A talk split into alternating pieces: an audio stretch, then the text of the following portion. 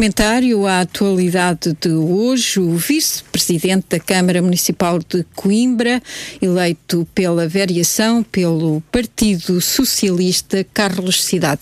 Muito boa noite, senhor vice-presidente, e muito obrigada por estar à conversa hoje na RUC. Muito boa noite, eu é que agradeço. Senhor Vice-Presidente, começamos pelas grandes opções do Plano e Orçamento para 2020 e 21, que já foram aprovados pelo Executivo. Falta agora a discussão na Assembleia Municipal, que esperamos se realize até final do ano. A Câmara Municipal de Coimbra tem, portanto, um orçamento superior a 160 milhões de euros, é o maior orçamento de sempre. Para ser mais rigorosa, 162,7 milhões de euros. Quais são, do seu ponto de vista, as grandes linhas de, de apoio e de desenvolvimento para a cidade com este orçamento? Bom, uh, de facto, uh, é o maior uh, orçamento de sempre da Câmara Municipal de Coimbra. E um orçamento tem que ser enquadrado numa circunstância difícil em que vivemos. nós este ano estamos com a crise pandémica, com todas as consequências, quer do ponto de vista da saúde, mas também do ponto de vista social e económico, e naturalmente seria, não seria compreensível que eh, a Câmara Municipal de Coimbra, na linha daquilo que tem vindo a fazer durante este ano, eh, não procurasse prever para o próximo ano 2021 eh, que a situação eh, melhore, mas ao mesmo tempo que eh, apoie eh, aqueles que mais necessitam do apoio das instituições do Estado face à situação em que vivem eh, em sequência da crise pandémica e também da crise económica. E nesse sentido, uma das grandes preocupações são os aspectos sociais. Recordar que desses 162 milhões de euros, 54%, portanto mais de metade eh, do orçamento municipal, eh, vai para as questões eh, sociais.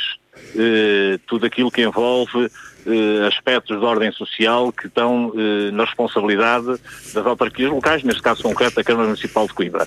E creio que é, digamos assim, eh, esse grande esse grande volume de investimento nas pessoas, nas pessoas que mais necessitam, na criação de condições de conforto eh, nos serviços que, que prestamos e, mais, repito, mais de 54% do orçamento municipal vai para as áreas sociais.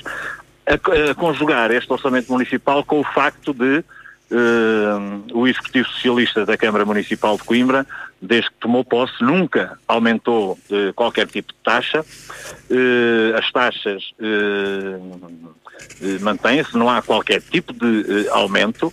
E, e entrou em vigor também um regulamento municipal que vai de encontro a estas preocupações, nomeadamente eh, de apoio às famílias, eh, às pessoas e às empresas, que é o Regulamento Municipal eh, de Isenção de IMI e outros impostos, que quem reunir os, requisitos pode recorrer a esse, a esse regulamento. Portanto, uma grande aposta do ponto de vista social, pois que as autarquias não, não são feitas só para fazer obra física, embora também neste orçamento eh, há grandes investimentos, que continuam os grandes investimentos eh, em equipamentos e infraestruturas, mas uma grande preocupação com as questões sociais. O momento assim o exige e nós estamos a corresponder com essa exigência do momento.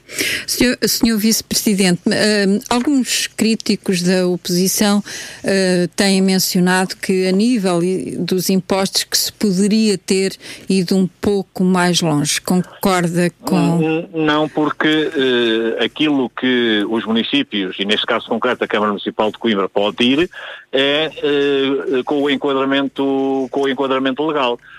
Como sabe, os impostos são definidos e regulados pela, pela Assembleia da República, decretados pela Assembleia da República, que dá na lei margens eh, de manobra aos municípios, mas impõe também limites.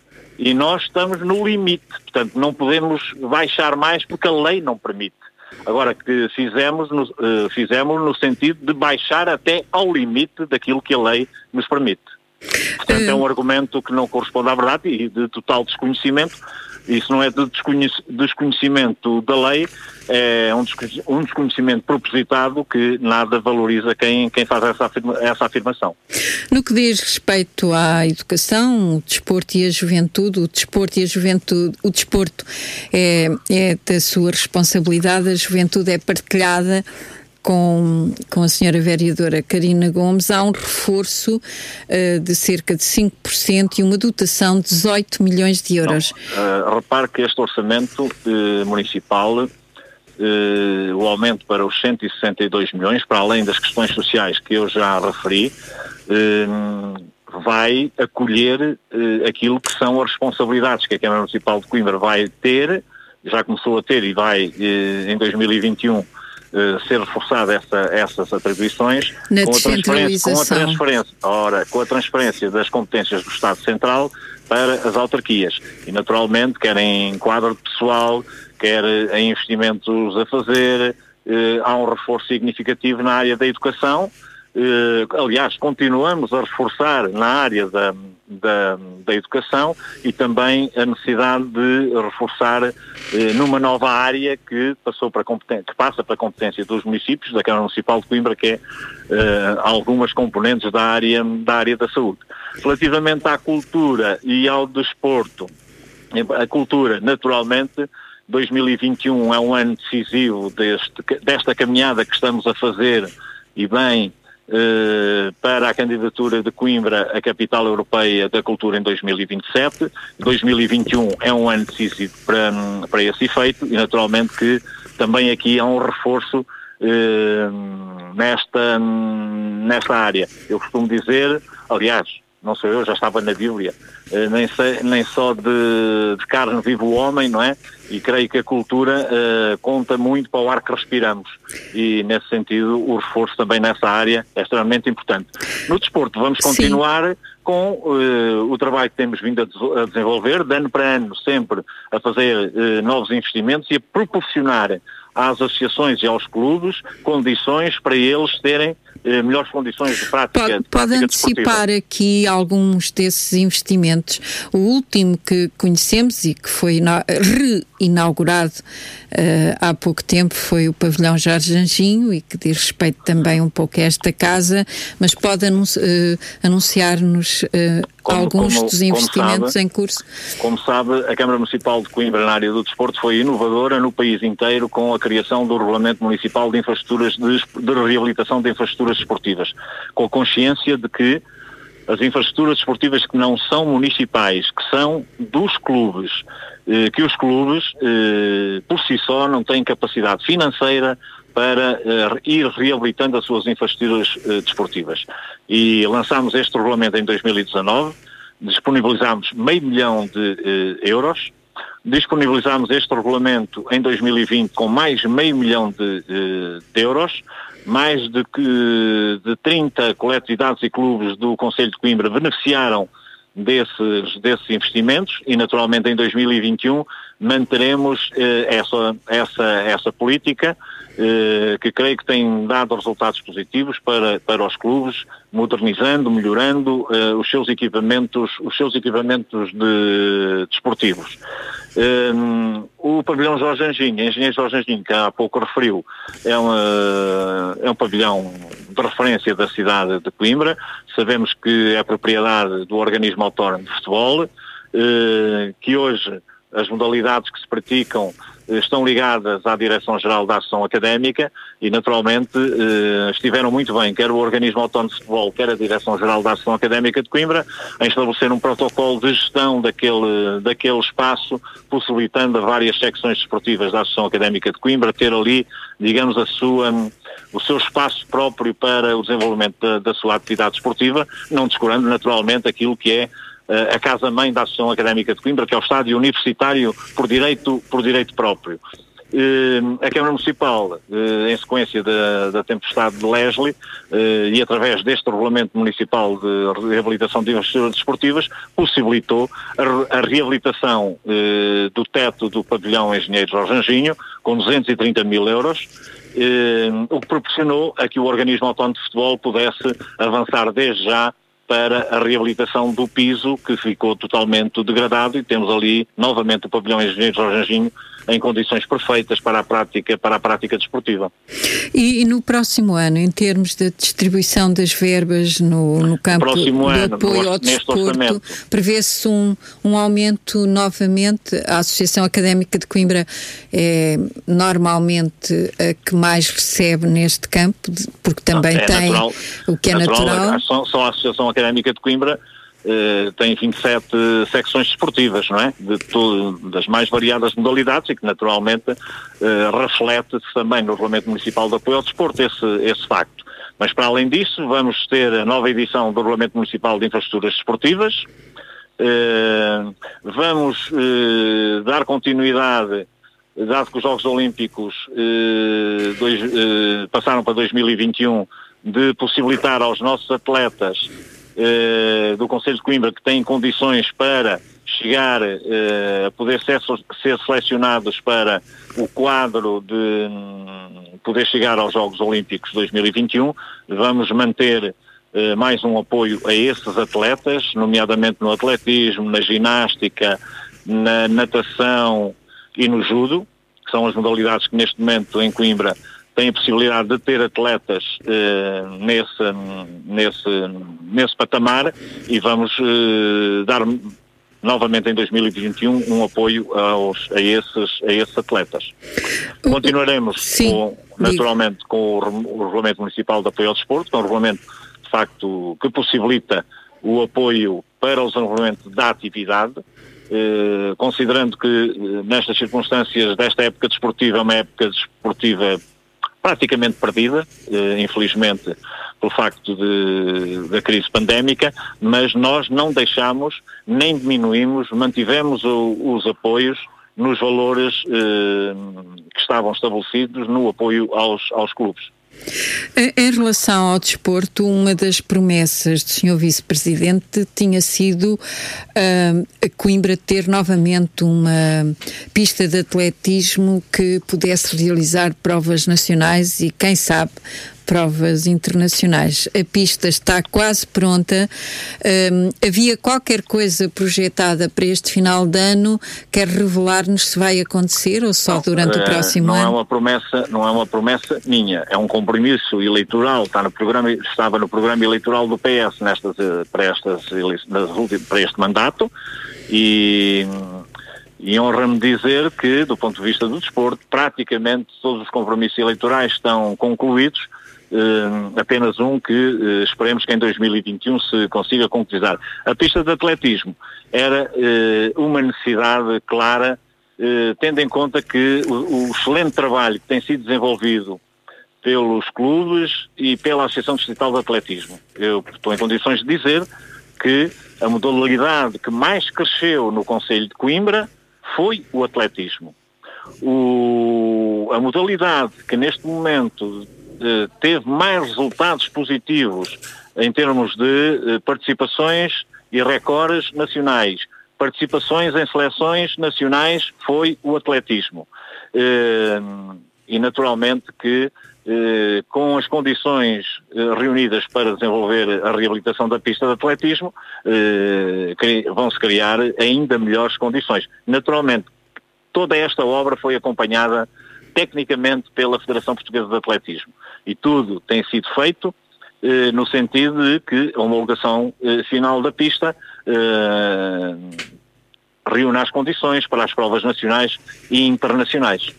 Ou seja, durante o próximo ano pode, podem existir novidades neste campo, assim ter, a, a, pandemia sim, o permita, não é?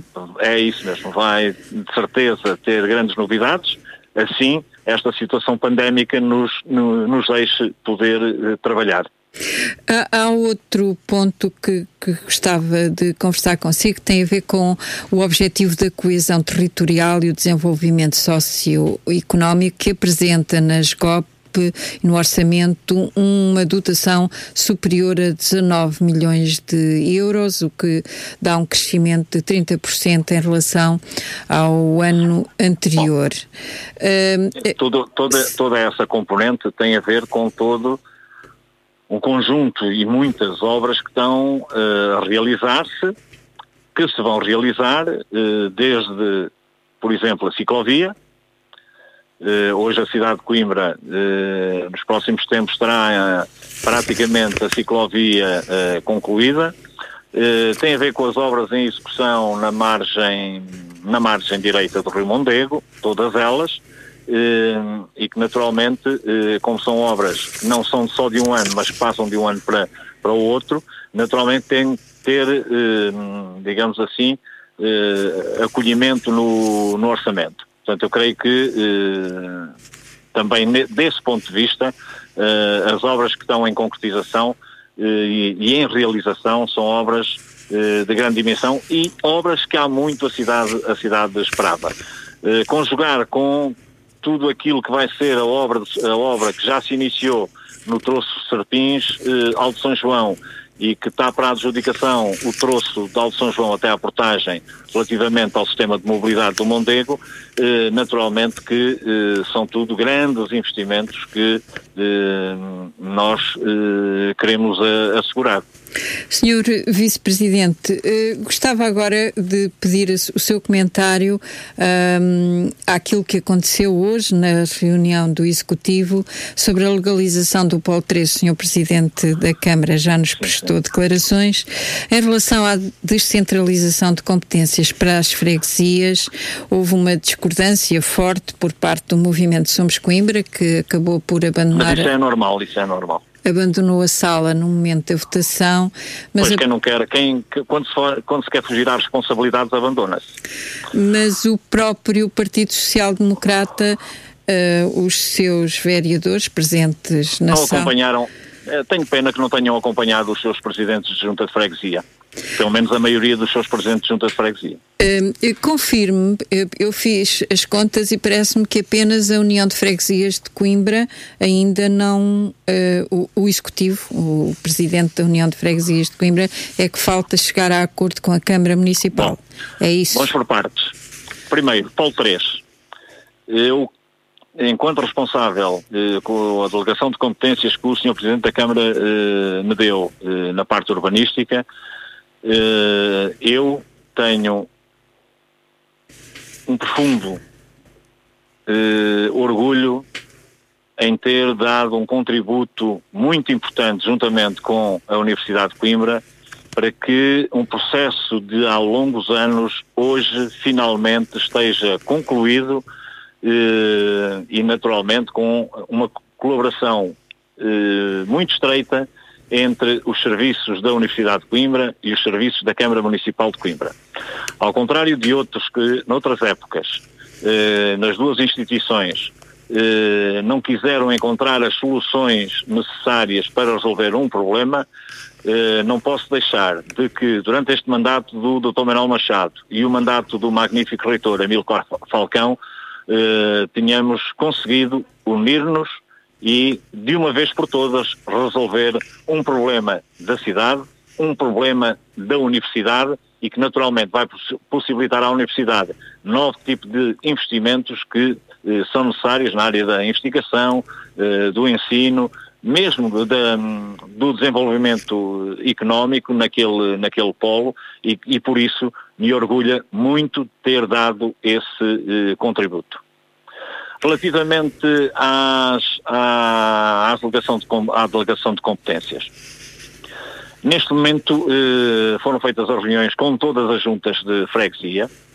Eh, a lei determina que cabe eh, não ao Presidente A ou ao Presidente B, mas sim eh, à Câmara Municipal e à Assembleia Municipal eh, deliberar, assim como cabe a deliberação aos executivos das juntas de freguesia e determinante às assembleias de freguesia. E é esse processo que neste momento está em curso.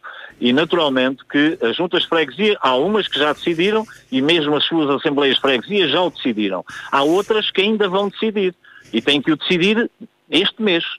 É este o processo que está, que está a correr. E, portanto, tem tudo que ser aprovado até ao final do mês de dezembro, certo? Para que entre em vigor. Tudo, tem que ser tudo aprovado. Aprovado se, se, se, se determinado tipo de junta uh, não quiser aprovar, uh, fica com a situação que existia, não é? Uh, mas não creio que nenhuma junta queira fazer isso. Portanto, tem que fazer aprovar nas suas assembleias de freguesia durante este mês para depois, na Assembleia Municipal, também serem aprovados. Senhor Vice-Presidente, eu tenho comigo dois dos nossos colaboradores, a Beatriz Antunes e o João Fidalgo, e eles têm algumas perguntas para lhe colocar e, portanto, vou-lhes dar uh, essa missão. Vai, vamos Muito começar bem. com a Beatriz. Desde Antes já. mais cumprimentá-los. Boa noite, exatamente, Olá, era o que eu ia noite. começar. Noite, Tudo bem.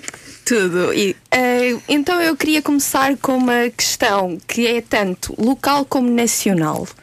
Hoje o, mini, o, Ministro da Educação anunciou que o programa Erasmus Mais vai ser lançado durante a presidência de Portugal na União Europeia, como já falámos neste observatório. É. Numa cidade como a nossa, constituída por tantos estudantes, considera que um programa como este é determinante? Muito importante. Eu creio que o, o mundo hoje, uh, em tudo, infelizmente até na pandemia, não é? Uh, é um mundo global. E creio que nós, e na área da educação e na área principalmente do ensino superior, uh, e a nossa universidade tem feito, tem-no feito bem, de abrirmos horizontes relativamente àquilo que é hoje o mundo. E creio que Coimbra é a cidade que melhor reúne condições para uh, receber uh, os estudantes de vários pontos de, de fora de, de, Portugal. Eu creio que é extremamente positivo e, uh, sendo para o próximo ano, esperando que tudo aquilo que se anuncia de, relativamente à solução da, da crise pandémica, do Covid, eh, possa ser uma realidade, naturalmente que será excelente que hum, este programa avance e, naturalmente, quer para a Universidade de Coimbra, quer para a cidade e para o país, naturalmente, e para o país. Mas nós eh, aqui eh, ganharemos muito com a vinda de eh, estudantes oriundos de, outras, de outros pontos fora de Portugal. Uh, Senhor Vice-Presidente, agora numa temática um pouco diferente. Meu amigo, eu, tô, eu é que estou a ouvi-lo mal. Uh, está, está a ouvir mal? Uh, já, já, me consegue ouvir bem agora? Um, um bocadinho melhor, um bocadinho melhor. Um, portanto, Senhor Vice-Presidente, agora numa temática eh, que voltou aos holofotes, eh, apesar de já não ser uma temática atual, mas que voltou aos holofotes precisamente porque a diretora do Serviço de Estratégia e Fronteiras, do, do CEF, eh, demitiu-se do seu cargo após a polémica relacionada com o homicídio que teve lugar no centro da, da instalação temporária do aeroporto de Lisboa do cidadão ucraniano de seu nome Ior Omeniuk, que já aconteceu em março e que alegadamente terá sido cometido por três dos inspectores do, do CEF. Um, ehm, o que é que nos tem a, a dizer Olha, acerca eu, do, eu, uh, assim, do timing desta decisão? Assim, de imediato, uh, situações como essas, seja em que circunstâncias for, são de lamentar e no mundo de hoje não se pode, não se pode admitir. Uh, Relativamente ao timing da decisão da senhora diretora, eh, naturalmente que eh, deve ter sido uma avaliação que ela fez eh, relativamente ao, período que decorreu, embora eu ache, mas embora não, tô, não reúne todos os elementos nem os dados para julgar, e portanto com, este, com esta nuance, que de facto é muito tempo para uh, uh, se assumirem consequências uh, políticas de atos que, embora de outros agentes, nestas coisas há sempre a responsabilidade, a responsabilidade política. Lamento que assim, que assim tenha sido, mas com certeza que a senhora diretora, se o fez, é porque tinha alguma razão forte para para o fazer e, perante os factos, não ter condições para dirigir eh, o serviço. Muito bem, ainda dentro desse tema do Serviço de Estrangeiros e Fronteiras, em que medida é que acha que a ideia do botão de pânico, que estaria acessível a estrangeiros que se encontrem sujeitos a interrogatório por parte dos inspectores, uma medida adequada perante a gravidade do acontecimento em causa, sendo este o homicídio que houve, e acrescenta ainda que Duarte Marques, porta-voz do grupo parlamentar do PSD, acusa o ministro da Administração Interna, Eduardo Cabrita, de desconfiar do próprio Serviço de Segurança com esta proposta de implementação do botão de pânico. Bom, primeira, primeira, primeira questão. Qualquer cidadão, qualquer cidadão, qualquer ser humano, e em Portugal, um Estado de Direito Democrático, eh, tem que ser tratado eh, como um ser humano no respeito pelos direitos humanos. Essa é a primeira questão. Ninguém pode estar acima da lei. Ninguém pode eh, cometer qualquer tipo de hum, sanção sem que quem de direito, e neste caso os tribunais, o possam eh, decidir. Eh, nem as polícias o podem fazer. Nem qualquer serviço do Estado o pode fazer. Aí cabe aos tribunais decidir. E, portanto, qualquer eh, julgo de pressão sobre qualquer cidadão não é admissível. A máquina Estado é uma máquina pesada. Eh, e nestas matérias, eh, por muito que se queira controlar e ter tudo dominado, é extremamente difícil. E um governante, para um governante ainda mais difícil se, se torna. Portanto, eu creio que relativamente ao ministro Eduardo Cabrita, eh, se situações deste tipo eh, tivessem sido de imediato eh, conhecidas, naturalmente que teria tomado medidas. Não tenho qualquer tipo de dúvida nessa, nessa matéria, até porque o conheço pessoalmente e, e como homem, homem de respeito pelos direitos humanos, não tenho dúvidas nenhuma que teria eh, um, uma grande intervenção sobre essa, sobre essa matéria. Um, sim, sim, sim. Ah. É, vamos agora é, para outra temática, uma temática que. Mas também uma temática de direitos humanos. Exatamente, apesar de ter tido como palco, não é? O, o futebol. É, não ouvi, não ouvi. É, é, estamos a, vamos agora falar sobre uma temática que se prende com os, também com os direitos humanos. Mas ah, que... o jogo de ontem, o jogo de ontem. Isso, Exatamente, é isso que eu Olha, curiosamente, curiosamente uh, isto é só para contar o, ontem quando estava a ver o outro jogo na. já não lembro qual era. E depois liguei para. E quando liguei para o outro canal já o jogo estava interrompido. Não me tinha percebido do que é que. do que é que tinha acontecido. Sim. Exato. Só hoje é que me apercebi daquilo que aconteceu. E de facto, uh, nós não podemos encher nem as instituições, e neste caso no futebol, que tem feito uma campanha uh, contra o racismo, uh, as próprias uh, instâncias superiores do futebol, as internacionais neste caso, naturalmente têm que ter a capacidade de perceber que, e neste caso não são só os futebolistas, não é? os profissionais do futebol, mas todos aqueles que também têm uma intervenção e às vezes têm intervenção demais num jogo de futebol, como são as equipas de arbitragem. E, e que naturalmente eh, é lamentável eh, o que aconteceu e, natural, e naturalmente, eh, neste caso a UEFA, tem que tomar as medidas necessárias relativamente a, essas, a essas pessoas. Nomeadamente até porque tivemos ainda há pouco tempo o, o caso Marega na, na nossa própria Liga Portuguesa Uh, considera que lá está por termos outra vez um. um... infelizmente, olha, uh, infelizmente uh, eu vejo às vezes reações no, no, agora vê-se menos porque há pouca gente nos estádios, mas reações que as pessoas às vezes colocam da boca para fora sem o sentido que querem, querem, querem dar mas queiramos ou não queiramos, eh, traz sempre consequências para quem ouve e se possa sentir eh, melindrado e com justiça, melindrado por essa situação, porque eh, ninguém pediu para nascer desta cor ou daquela cor eh, nascemos seres humanos e como tal somos todos iguais.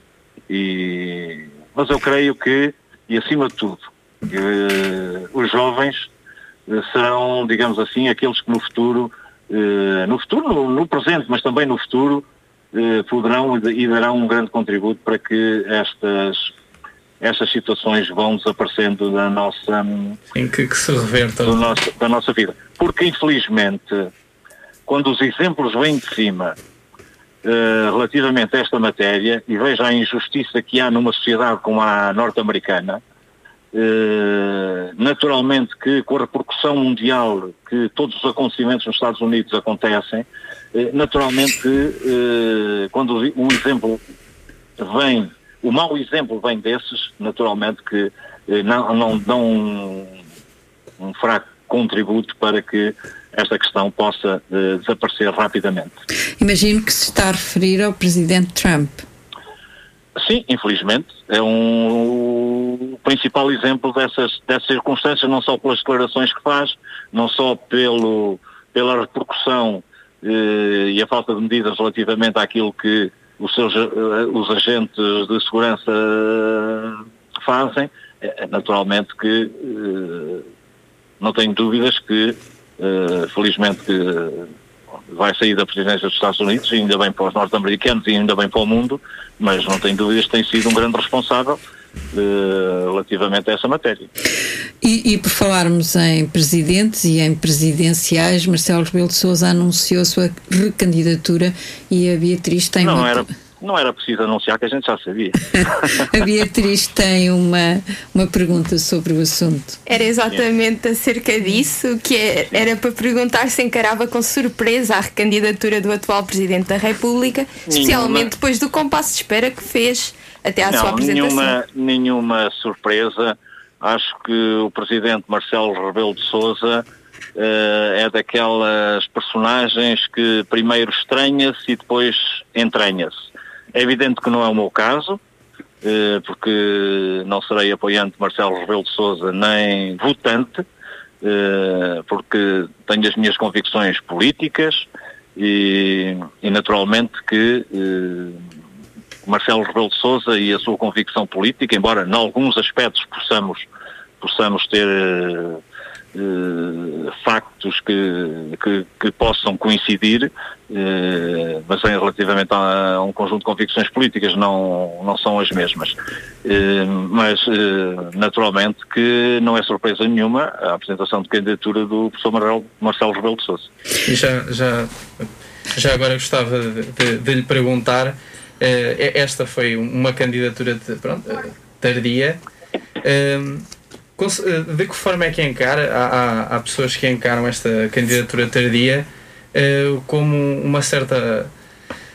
como é que eu dizer? Uma certa falta de, de, de bom senso, visto que o, o, presidente que ainda está em efetividade de funções é como se, como se já estivesse a fazer uma campanha, prolongando ainda a, a sua efetividade de funções, mas ao mesmo tempo ainda não ter apresentado a sua, Bom, a sua candidatura. São, isso são vicissitudes do nosso Estado democrático, mas eh, desde que tudo seja feito dentro eh, daquilo que determina a Constituição da República Portuguesa, eh, tem, que, tem que se aceitar. agora, haveria sempre um momento em que ele teria que apresentar a candidatura, naturalmente.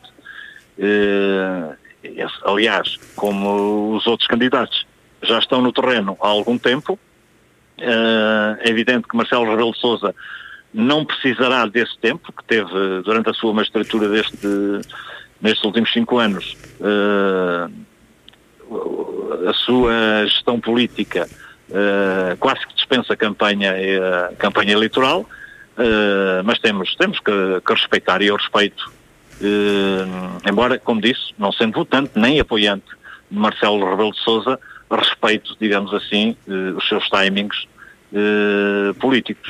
Senhor Vice-Presidente, como responsável também pelo Partido Socialista em muitos momentos e na nossa cidade, sinto nas suas palavras uma vontade de que tivesse existido um candidato proposto pelo próprio Partido Socialista. Não, não, não, não, não é bem assim.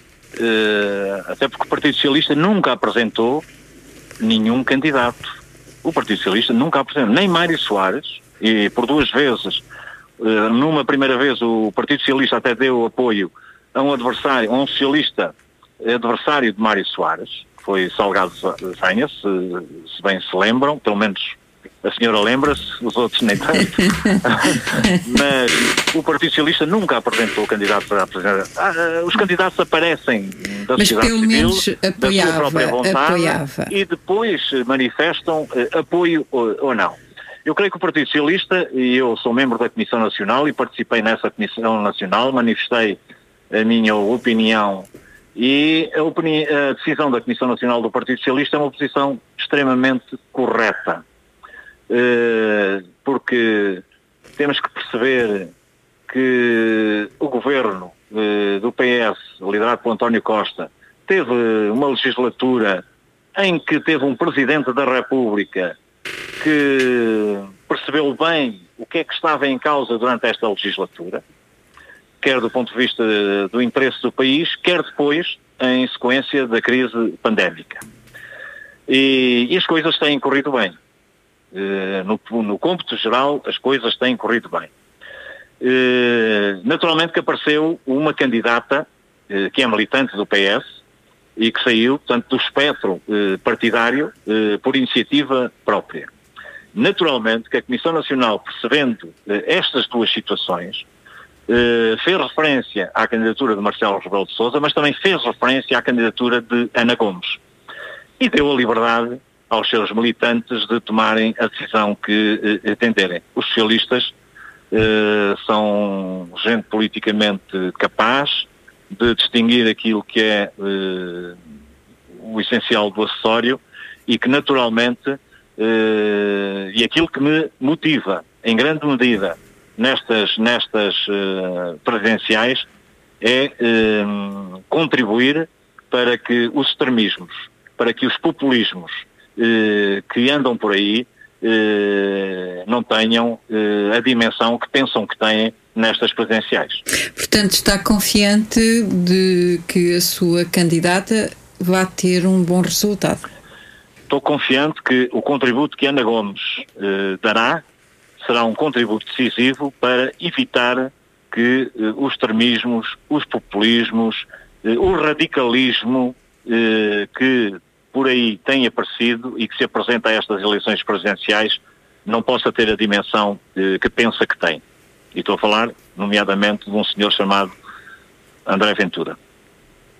Assusta uh, uh, uh, essa candidatura para si pode ser um susto para o país? A mim, a, não, eh, a mim não me assusta politicamente. A mim assusta-me é as ideias que estão por trás de tudo aquilo que representa André Ventura. E aquilo é o pior que pode acontecer a um ser humano, é o pior que pode acontecer a uma sociedade, é o, numa sociedade livre como, como a nossa, ocidental como a nossa, é o pior que pode acontecer. E naturalmente, eh, creio que o meu apoio a Ana Gomes tem um grande objetivo contribuir para que eh, não se dê dimensão a essa candidatura. Senhor Vice-Presidente, foi um gosto conversar consigo. Muito obrigada por ter prazer, vindo. Prazer foi meu. Prazer foi meu. Muito obrigada por ter vindo ah. à antena da Rádio Universidade Obrigado. de Coimbra e uma Obrigado boa e boa noite. Uma boa, boa noite. noite. e saúde. Boa noite e saúde. Muito obrigada. Obrigado. Muito obrigada.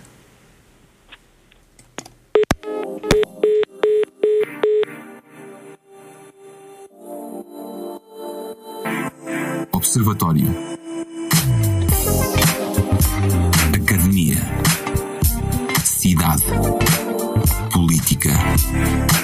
Economia.